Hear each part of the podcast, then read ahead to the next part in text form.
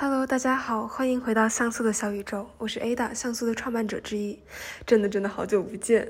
我们并没有放弃呃我们的播客，而是因为最近学校的考试什么的实在太多了，所以说我们没有时间去进行剪辑，因为剪辑需要费很多的时间。所以说等到假期开始的时候，我们一定会重新定时产出内容供您收听。今天这一期的内容会不太一样，因为我们想要针对最近网上比较呃引起比较广泛讨论的 coffee chat 这件事情，发表一些个人的见解。呃，让我先来和大家介绍一下 coffee chat 这件事情吧，因为它是有关国际学生的一个新闻。简单来说，这件事情就是在网络上。有一位北京公立国际部的高中生在网络上发表发放了一些宣传，邀请与职高学生以 coffee chat 的形式进行交流，并称自己对女性力量之类的话题十分感兴趣，并提出自己想要去根据职高学生的故事写一本书。这在网络上引起了比较广泛的讨论，许多网友都认为他的行为十分的残忍。他通过揭起别人的伤疤，助力自己的大学申请。而因为我们的播客实际上是由几位国际学生创办的，而且我们其中的几位学生也正是文。科国际生，因此我们在考试的繁忙之余也十分的关注这条新闻。在认真浏览了许多的评论之后，我们发现其实网络上缺少许多其他国际学生对于这件事情的探讨。因此，我们举办了一个小型的圆桌讨论，针对这件事情发表了一些个人的观点。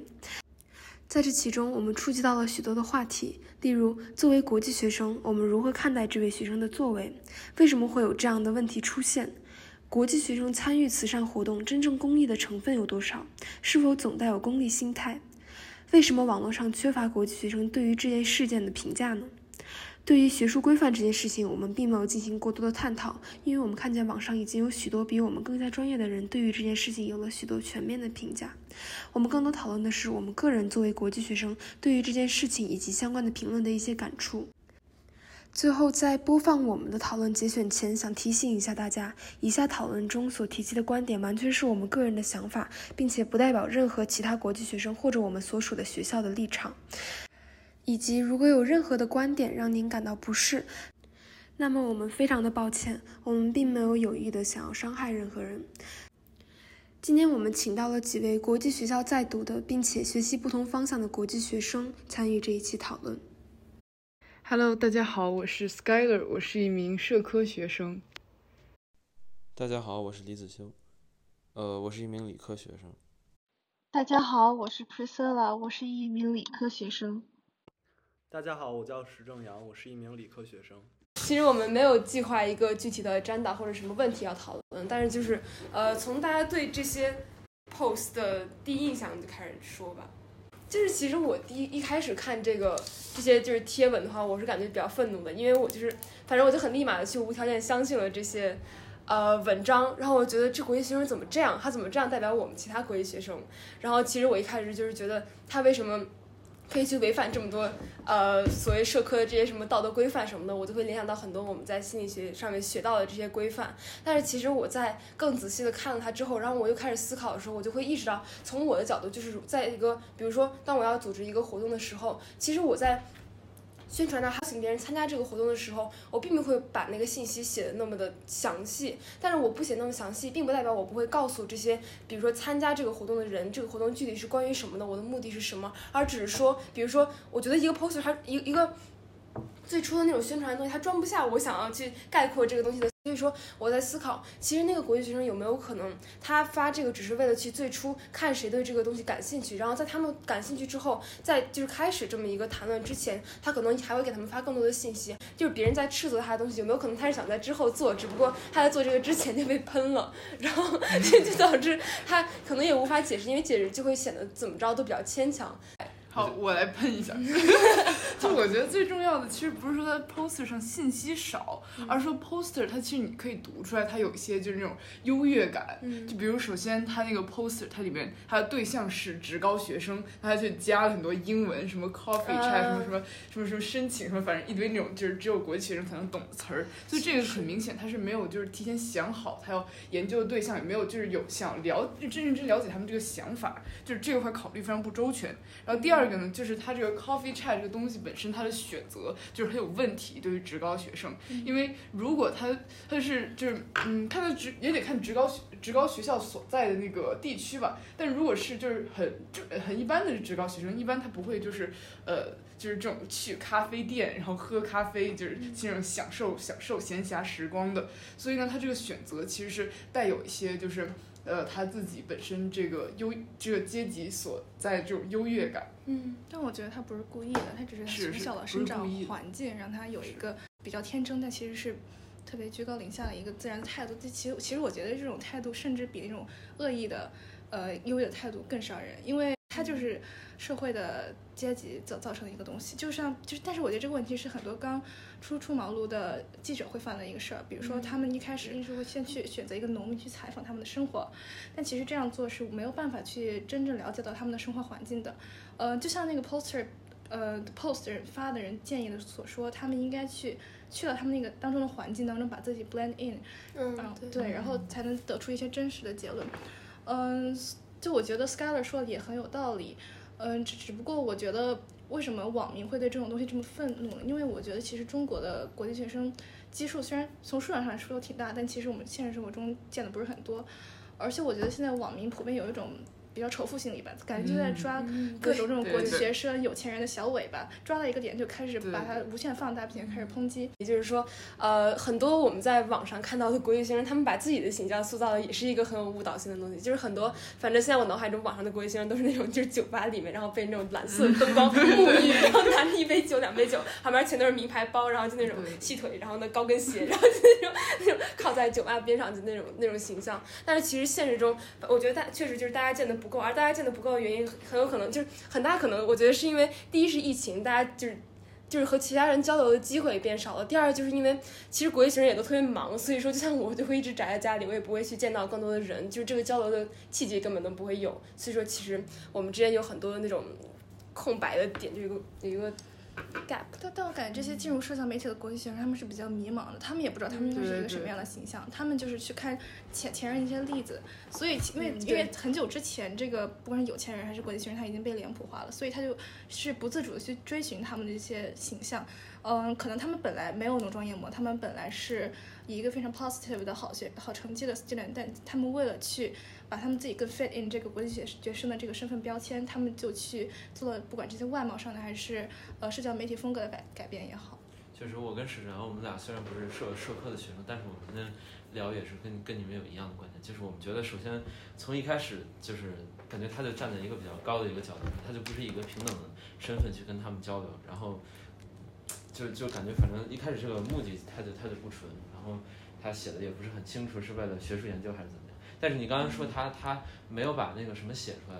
我就我就觉得，如果他想他想 attract 人，他想让人感兴趣的话，他至少得先写写出来他要做什么研究，可能先写一些问题出来或者什么的，不然人们怎么会对他感兴趣？我很好奇你们如何看待，就我看到其中一个评论，他写的是骨子里上位者的傲慢，对下位者施加自以为是的恩惠，这种东西就是你们觉得他就是这个理解他是正确的吗？肯定是片面，对，肯定是一种就是仇富心理驱使下说的话。但是你要仔细想想，他们呃这个做这个项目的出发点，首先他在海报里面没有详细描述他想要做这个事情的目的。实际上有没有可能是因为他们的目的本身就不明确？因为他们目的可能就是想要体现他对这种弱势群体的关注，但实际上呢，他又不想，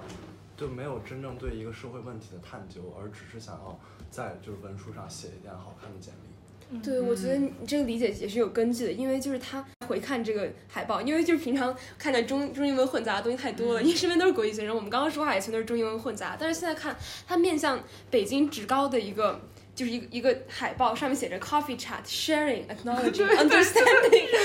这些就是就是就是反正就是因为我是学心理的嘛，然后就是很多那种比如说网上的那种什么心理聊天的这种疗愈的那种海报，就是国外的海报他们会用这些词，比如说什么认可，然后呢去理解，但其实这些内容就是确实是感觉有一点点虚伪，因为它就像是在给那些就是能看懂英文的外国招生官去看的一个东西，而不是真的去面向这个职高。所以说，这让我想到了一个，虽然可能我这个想法不是很准确，但我想到我们昨天复习心理的时候那个 inmate 和 ethic approach，嗯，你知道吧？就是一个是你站在这个群体之外去研究这个群体，一个是你融入到他们之内去进行交流，而就是其实认可的更多的是在这个之内进行的交流，他们其实会更就提供一些更准确的一些内容。我突然想到了另一个点，就是我觉得之所以 coffee chat 这件事情就是能引起这么大的讨论的话，其实很大一部分原因是因为它其实是一个呃，就是是一种国际学生做活动的一种缩影，比如呃那种支教、支教这种短期支教，然后那种支教 trip 什么去呃柬埔寨待五天，提高背景，然后种点树什么这种类似的，或者是其他的一些就是什么去非洲呃跟就是帮助难陪伴难民什么的，就这些活动其实都是类似。他们基本上都是就是反映了一种现在国际学校的功利主义的教育风气。然后我后来又仔细思考一下，就是这个呃功利主义教育风气到底从哪儿来的呢？其实可能呃学生只能说是他的受害者，其实更多的是就是他有社会社会成因，可能是因为就是有一些呃家长，就是尤其是中产阶级的家长，他对他自己就是在中国呃大概就是。八九十年代到一一零年代，什么这些就是历史进程中，就是呃新获得的这种跃升的阶级，让他感觉非常焦虑。就比如很多人，我们周围听到，可能他家长就是呃零几年，然后来到北京，或者零几年，然后才就是或才到了他现在这个中产阶级的，然后所以他会对他的焦呃他的阶级感到焦虑，就会就是很希望他的孩子能够就是跟他一样出色，或者比他更出色，来稳固他的阶级。然后这就导致很多呃留学机构，他会就是呃形成这样家长受众，然后去就是给孩子包装什么的，然后就导致这个呃教育变得非常功利。所以学生他很很多时候他肯定就他都不知道，确实他都不知道他的目的是什么，他只不过是在家长和中介压力下，对，然后就去搞一些就是大大家很认可的东西。我觉得本质上来说，这是。呃，现在家长，特别中产阶级家长对国外教育模式的一种崇拜，盲目崇拜。他们可能是在零几年的时候听说了哦，国外留学，国外留学教育模式多么多么好，所以他们就去看到了表面的这些，嗯，其他国外学生做的活动。但其实这种活动如果生搬硬套放到中国来，是其实水土不服的。嗯，就是比如说这个 coffee chat，可能它在国外是一个非常适合去调研的方式，但在中国就不是。呃，因为首先中国人不不怎么喝咖啡，呃，可能近几年 好多了。但是为什么如果我来做这个东西，我可能不会做咖啡茶，我可能会说，呃，我们今天早上一起去吃个早餐，我们来谈谈怎么样？这种可能是一个更平易近人、更接地气的方式。而我觉得这种呃国外形式来来中国的水土不服，不只体现在这个东西上，稍微偏一点题，也体现在很呃，特别是近几年的东西上，比如说大家都听说过 omakase，对吧？嗯，哦，就是你去三千块钱一个人去一个地方，然后他让你吃什么你就吃什么，嗯，但其实这种饮食方式对中国来说，中国人来说是非常不适合的。首先，呃，在日本文化当中，它就是一个比较适合刺身以及一种一些珍贵食材的东西。那如果你把它做成中国家常菜的形式，不行，那这我在国内就是其实接受不了。所以就是为什么这个呃饮食方式，这这种售卖方式在中国媒体上也被狂喷，嗯，所以我觉得就本本质上来说是我觉得。嗯，除了教育的形式主义，也是外国文化在，呃，被在被一些有心之人介绍到中国时候的一些水土不服，他没有很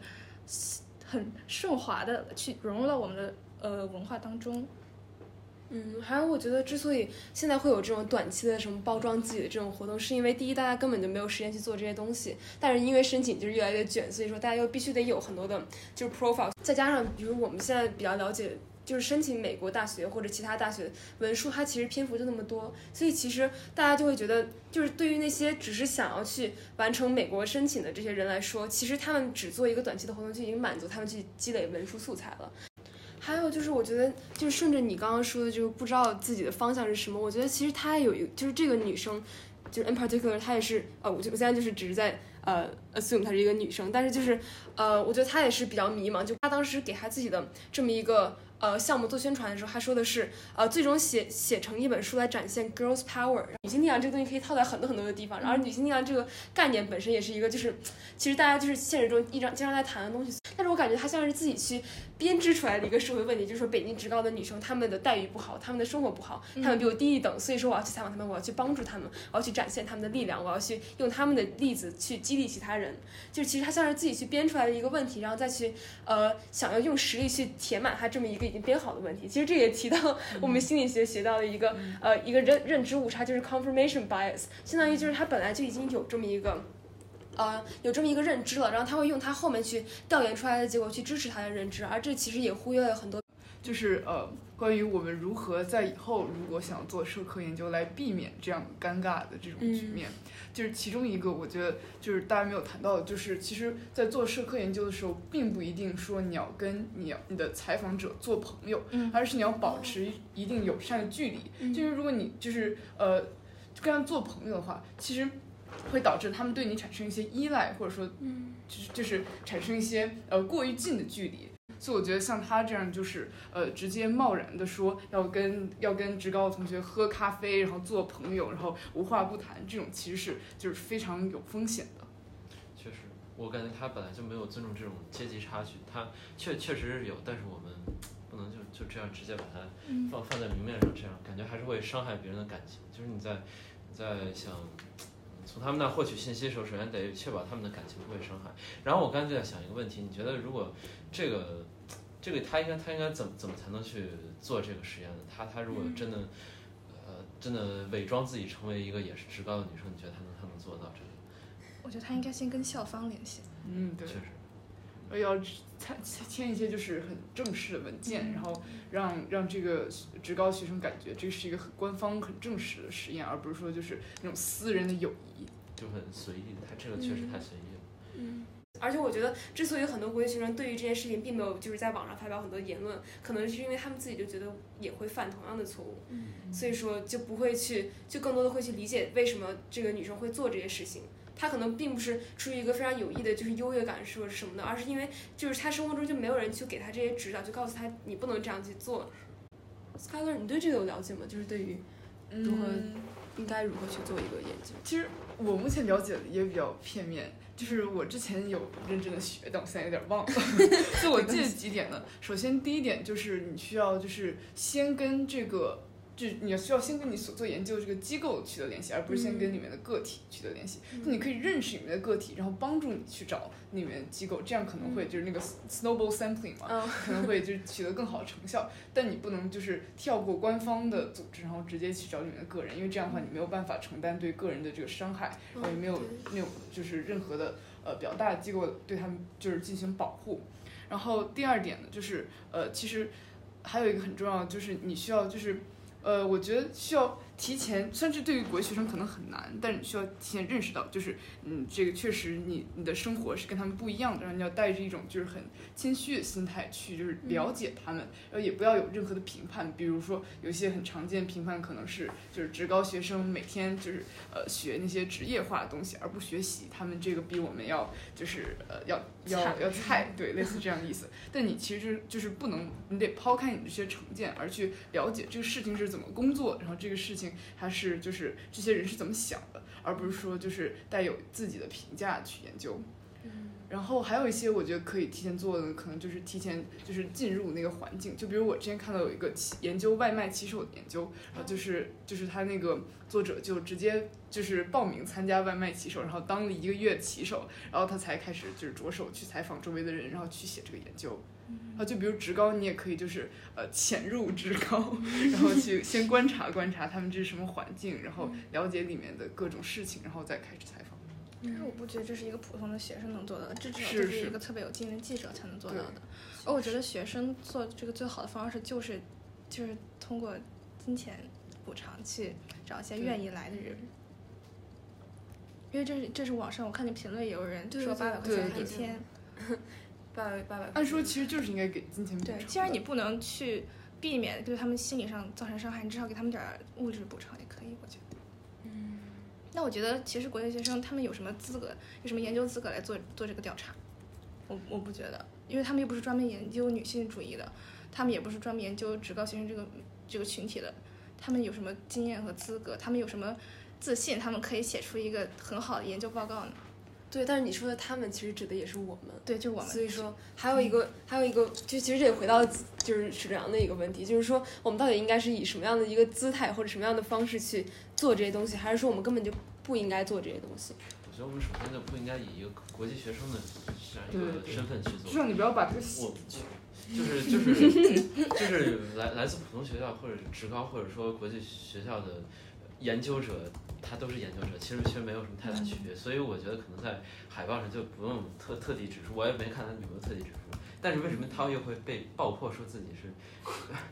为什么会爆破说他是国际学校对职高呢？如果他说自己也是普通学校的这样哦，他因为他写什么即将进入大学，我也逐渐开始对兴自自己的兴趣进行探索。他甚至都没有介绍什么是 coffee chat。对其实你知道我在看这个之前，我不知道什么是我也不知道 coffee 是 chat，我是第一次理解的，而更何况是那些就是 职高的学生。哦，你知道这个让我就是刚才去搜了一下，就是呃智性研究的，就是这种呃 qualitative research 的这个、呃就是 ethics，就是它的伦理道德伦理，对道德伦理。然后第一个呢，就是他需要尊重现实情境，把研究需求放在第二位。然后这就跟你刚才说的是一样了，嗯就是他应该就是在聊天中，就是他的主要目的是给他提供情感关怀，让他聊聊，然后了解他。然后第二位才是研究，就是你聊完了觉得这个故事写不了研究，那就算了。那你不能就是为了找研究而就跟他聊，这样的话就会就是非常的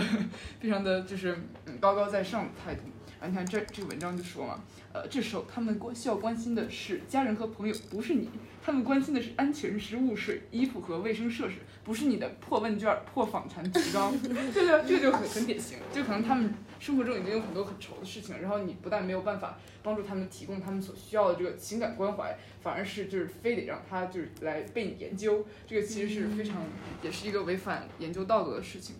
然后第二个呢，就是你在做研究的时候，不能有就是做有距离的理中客的实验，而是要就是把重点放在跟真人去接触。就是如果你的对采访访谈对象在就是比较情绪化或者是在诉苦的时候，你不能就是说什么呃我要记录下他诉苦的这个，然后说多说什么，我要赶紧写写，而是你要就是跟他一起去分享你自己的事情，你去就是也也不一定分享你自己的事情，但至少是就是跟他共情，然后去就是真的呃把了解他的故事放在第一位。其实这个跟第一点有点像哈，确实。嗯，你们觉得在这种呃聊天或者研究中，我们是应该作为国际学生或者作为这些要做调查的人，我们是应该把姿态放得比他们更低，还是更平等呢？平等，平等，嗯你们觉得为什么？放在为什么会这么想姿态更低，不是另一种歧视吗？就像黑人觉得有时候对他们太好也是一种歧视一样。我还我还很好奇你们对这个东西的第一印象是什么？因为我觉得很多网友，因为现在大家浏览东西都速度非常快，其实第一印象往往决定他们对于很多东西产生的刻板印象是什么样子的。比如对国际学生的刻板印象是什么样子的，对于这件事情的印象是什么样子的。就是你们当时看到这个，还记得当时就是想法都是什么吗？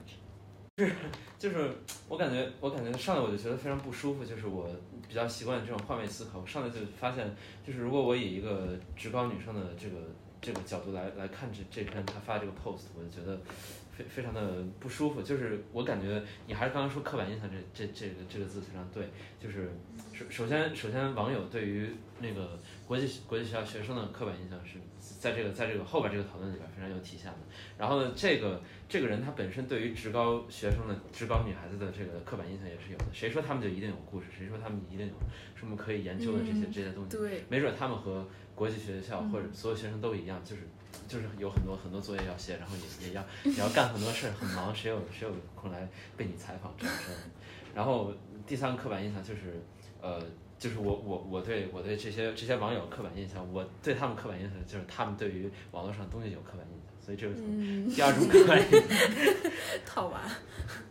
那大家有没有觉得，就是疫情这两年，所有人网上的气氛开始更负面，所有人哦键盘侠更多？有人敌想想这是意也更为什么吗？生活不如意，对嗯对，在网上发泄，因为反正我最近还看到很多文章都出了讲关于就是在开放 IP 之后，小红书上的言论的不同，哦然后就是什么呃有一个人的 IP 是北京，然后评论就是什么京爷呀、那没事儿了，然后就是就是这种，嗯，咱们也都在北京，然后我就在思考这个 IP 其实跟他们这个国际学生就是都有一些都会引发别人的一些印象，而这印象就会引发他们在生活中无法发泄的负面情绪，然后就在网上就开始重拳出击。其实我觉得也是，就是疫情让呃大部分这个中国人都对自己的身份身份更加焦虑了。就不光可以从这这件事情来体现，也可以从之前那个就是什么那个老奴的那个事情，哦对那个事情其实完全是，就是当时他们虽然是以一个说笑的说笑的就是方式来就是调侃，但实际上它背后也体现出了就是中产阶级，尤其是甚至比中产更低的阶级的那、那群人，他们可能就是对自己的生活现状非常不满意，然后就是通过这种戏谑的方式，然后来就是发泄他们的情绪他。自嘲可以，别人嘲他，他肯定不行。确实，我觉得发评论带 IP 这事儿本身也和就是这件事有点相似，就是说你在和别人交流之前，你先带一个身份进去，嗯这个就就在在这个之前先造成了一些不平等，那肯定是不舒服的。而且我觉得开放 IP 这事儿有点有点就不伦不类的，就是我我他他他原来的他原来的这个。出出本本意肯定不是为了让你去地域黑的，但是就是你现在开也只开一个就是省份到哪儿，你也不开到哪个具体到哪个街区这样的，你他那能才能震慑到人，让你让你让你觉得自己的真实身份和网络上身份是真的有联系的，你就不你就不能在网络上瞎见人瞎的。我的思考就是，我看到的这些文章，其实大部分他们都是对有具有特别特别强烈的那种情绪煽动性的那种，嗯因为它很多就是用词本身什么的，就是好像就是在。当你作为一个观众，甚至比如说，如果他们只是评价这件事情，然后没有配图，就没有配他们原来就是那个组织他们发的这个图片的时候，你就会觉得，我去，他们怎么能这样？就是这种感觉。然后，比如看了那图之后，你就会更加有更多的自己的个人理解。但是，其实有些人，他们如果不是我们这种国际学生，如果这个形体不涉及到他们本人的话，他们可能根本就没有那个耐心去看那个原来的图片，他们就是看别人对于这件事情的概括。那现在的概括都是什么呢？比如说，我现在看到的别人评价就是说，凭什么把自己当做救世主？高高在上的姿态和施舍般的行为很很残忍也很恶劣，把自己当做救世主的行为很天真也很愚蠢。但是其实如果真的去仔细看这个的话，我没有觉得他真的在把自己当救世主，他确实可能潜意识里面有去融入很多，就是那种并没有去完全考虑到他面对的群体可能会受到的伤害，但他并没有觉得我要去拯救你。他有偷换概念，他提到说什么做人体实验也要先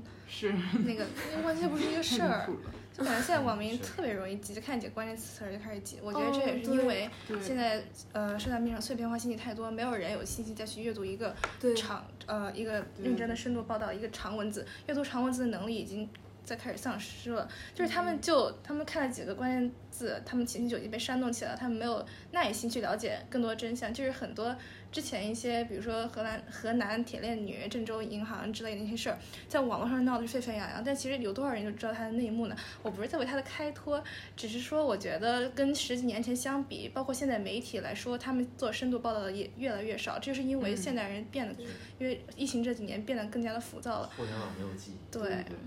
这这这还是能体现大家很浮躁。是，就我前两天看一句话，就是你给别人东西的时候，你不能看你想给什么，是看别人需要什么。所以这最后这个这个成功了，他他把号注销了。对对对，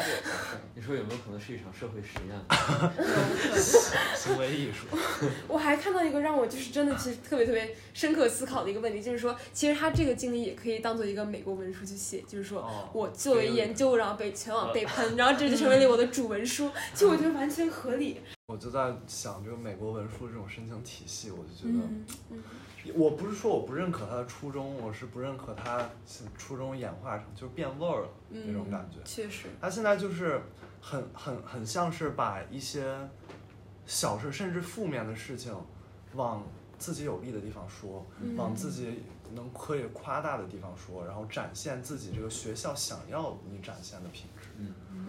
所以说，对于我来说，我我个人就不是特别喜欢这。嗯，确实。那天我还看了一个 TEDx 的演讲，就是讲他就是是批判很多人现在有一个倾向，就是去写 trauma essay，、相当于意思就是说，在你写主文书的时候，你体你就是去讲一些你的童年经历或者你的很深的创伤，或者说谁谁谁生我的家人生病了，然后呢，推推推，然后还有就是说各种那种让自己很受震撼的经历。然后我觉得很有可能就是因为大部分国际学生都有钱，就是很有钱的，因为家庭就是得有能力把他们送去国外，这个咱们都不能否认。然后呢，但是其实就是因为他们比较有钱，所以说他所以说他们根本没有那种特别大重大的经历，除了生病这个以外，并没有任何机会他们可以去经历那些很就。很壮大的事情。但是其实现在，因为就像 Skyler 所说，大家越来越焦虑，觉得申请我必须写出来一个那种天书一样，大家才会就招生官才会去看上我。所以说，大家会需要去，比如说通过这种 coffee 茶去拿别人的经历去作为主人书，然后就说我我去了解到了这个经历，然后呢，这个用相当于就是去用别人的 trauma、别人的创伤去作为一个我自己的反思，让这个反思变成了一个我个人的特质，然后我的特质再去给招生官，然后招生官会觉得我是一个有思有会思考的一个人类。对，因为我觉得美国大学它确实本身就有 bias，就比如一方面是这个经济上的 bias，另一方面也是就是它所谓的 equality，就是那个各种各种性别，然后各种种族的这个 bias，它本身也是就是想要就是怎么说呢，为他自己的大学做宣传，然后让自己大学显得非常的呃呃非常的就是平等，然后吸引更多的人进来，而不是说真的想要搞教育，然后帮助不同阶级的人。嗯所以这个大学的目的就是可能也引导学生就变得更功利，然后去往那边靠。就是原本功利只是在这个分数上，现在它甚至甚至让你在生活的各个方方面面都开始功利了，所以我觉得就你对你自己的情感都变得功利了，对。就是你在想你做这个时候的什么情感，嗯。然后并并并将它挖掘放大，然后写到文书。对，就是非常非常夸大，是社会对于人的异化，异化势的 好熟悉。这这回异化了。其实还是回到那个问题，就是国际学生到底应该怎么做呢，才是一个对的一个活动？因为现在我们好像确实是缺乏很多就是非常专业的指导。我觉得你可以选择跟专业机构合作，而不是你自己去做这个事儿。对对对对，就算你自己做，你也得自己就是搞各种为什么你要做前线的 work？为什么就不能跟比如说跟一个大学的 group 合作，他们去他们用更专业的手法去呃去做这个采访，然后你来进行一些数据 process 或者 background 或者背景搜索呢？嗯，我觉得，我觉得这是因为国乐学生需要体验，他们需要去体验写文书。其实这本质上，其实我觉得有些网民他们说的东西并不并不那么夸张，他们就是在拿这些人当台阶去踩上去。对，嗯，嗯，但是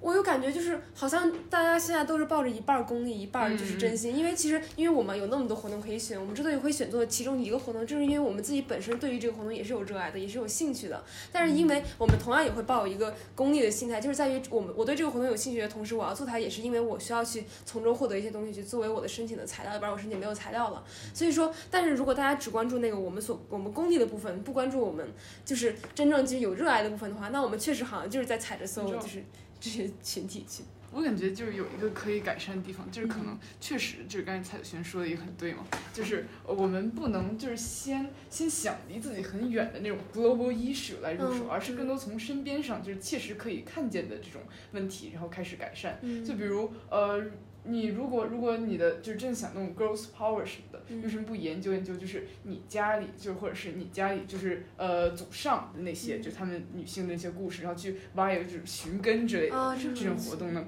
而是说非得去呃去找一些跟自己八竿子打不着的这个嗯职高学生去研究呢？就所有人在盲目的追求独特性，为了独特而独特，对对这是很大众的一件事。就是从身边的事情就是做起，这样其实大学反而可能会觉得你很真诚。嗯，我同意。如果大学的目的不是为了让你展示你的经经济基础，要不然确实就是毫无根据这个东西，然后它就变得非常的扯。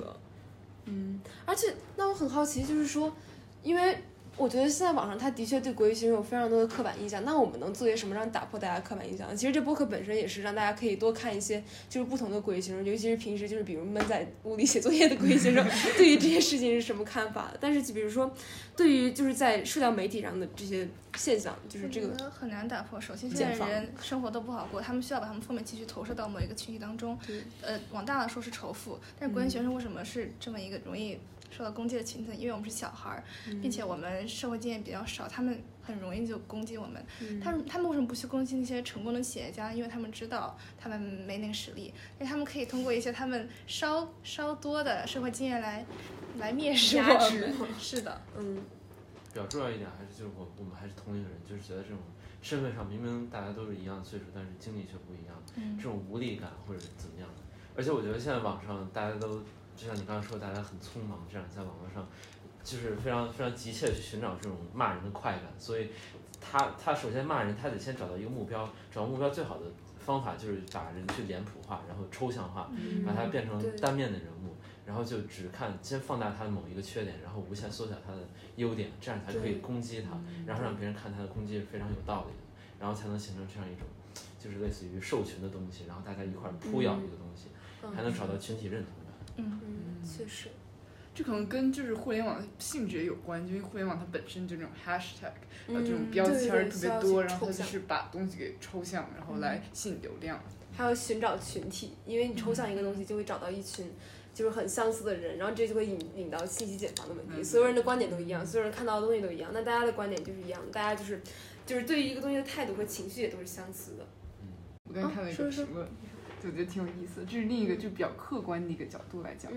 就这个人说，他觉得这个这个这个 coffee chat 这个事情引起这么大讨论，其实是就是社会制度本身的割裂，而且没有对话机制造成的天然壁垒。嗯就说这肯肯定不是不是这个学生的问题，而是说就是阶级导致的。而且这个人他这个评价反而还就是肯定了高中生他这样的尝试，因为他觉得就是嗯，这个高中生至少他是有就是跟与自己不同的阶级去对话的意愿。虽然说他可能现在现在是出于一些功利的目的去做的，或者是就是去呃由于家长家长的这个呃焦虑什么的，就是但实际上他能做出这个对话的行动，其实也是应该肯定的，因为如果呃没有一个人愿意去就是呃去找跟我们不同的人对话，那可能这个社会就是会就是加加剧他的呃信息残光或者是同质化的倾向。嗯。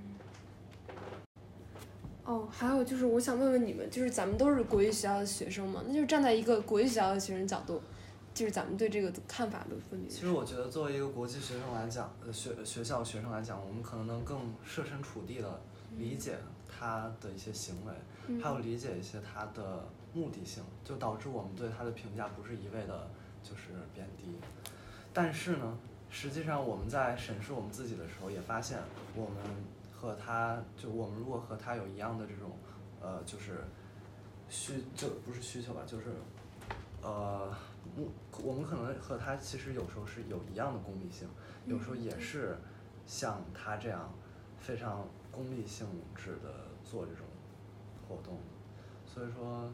你要自我批判一下，就是为为什么我们有时候国际学校不会在这上面发就力挺他们的言论，也是因为可能我们就是信息。受批判自己。反思了，自己反思了。所以其实我觉得引起这些讨论也是非常有意义的，因为我确实就在反思。看完这之后，我就开始思考，就我觉得我也很有可能干出特别相似的事情。然后我觉得，嗯，确实也是学到了。那咱们今天结束吗？你们还有什么想说的吗？嗯，好，谢谢你们。OK。最后，感谢参与本期讨论的 Pixel 团队成员 Emily、Justin 与 Priscilla，尤其感谢辛苦剪辑的 Priscilla。感谢本期参与的嘉宾 Skyler 和 Cindy，感谢收听，我们下期再见，拜拜。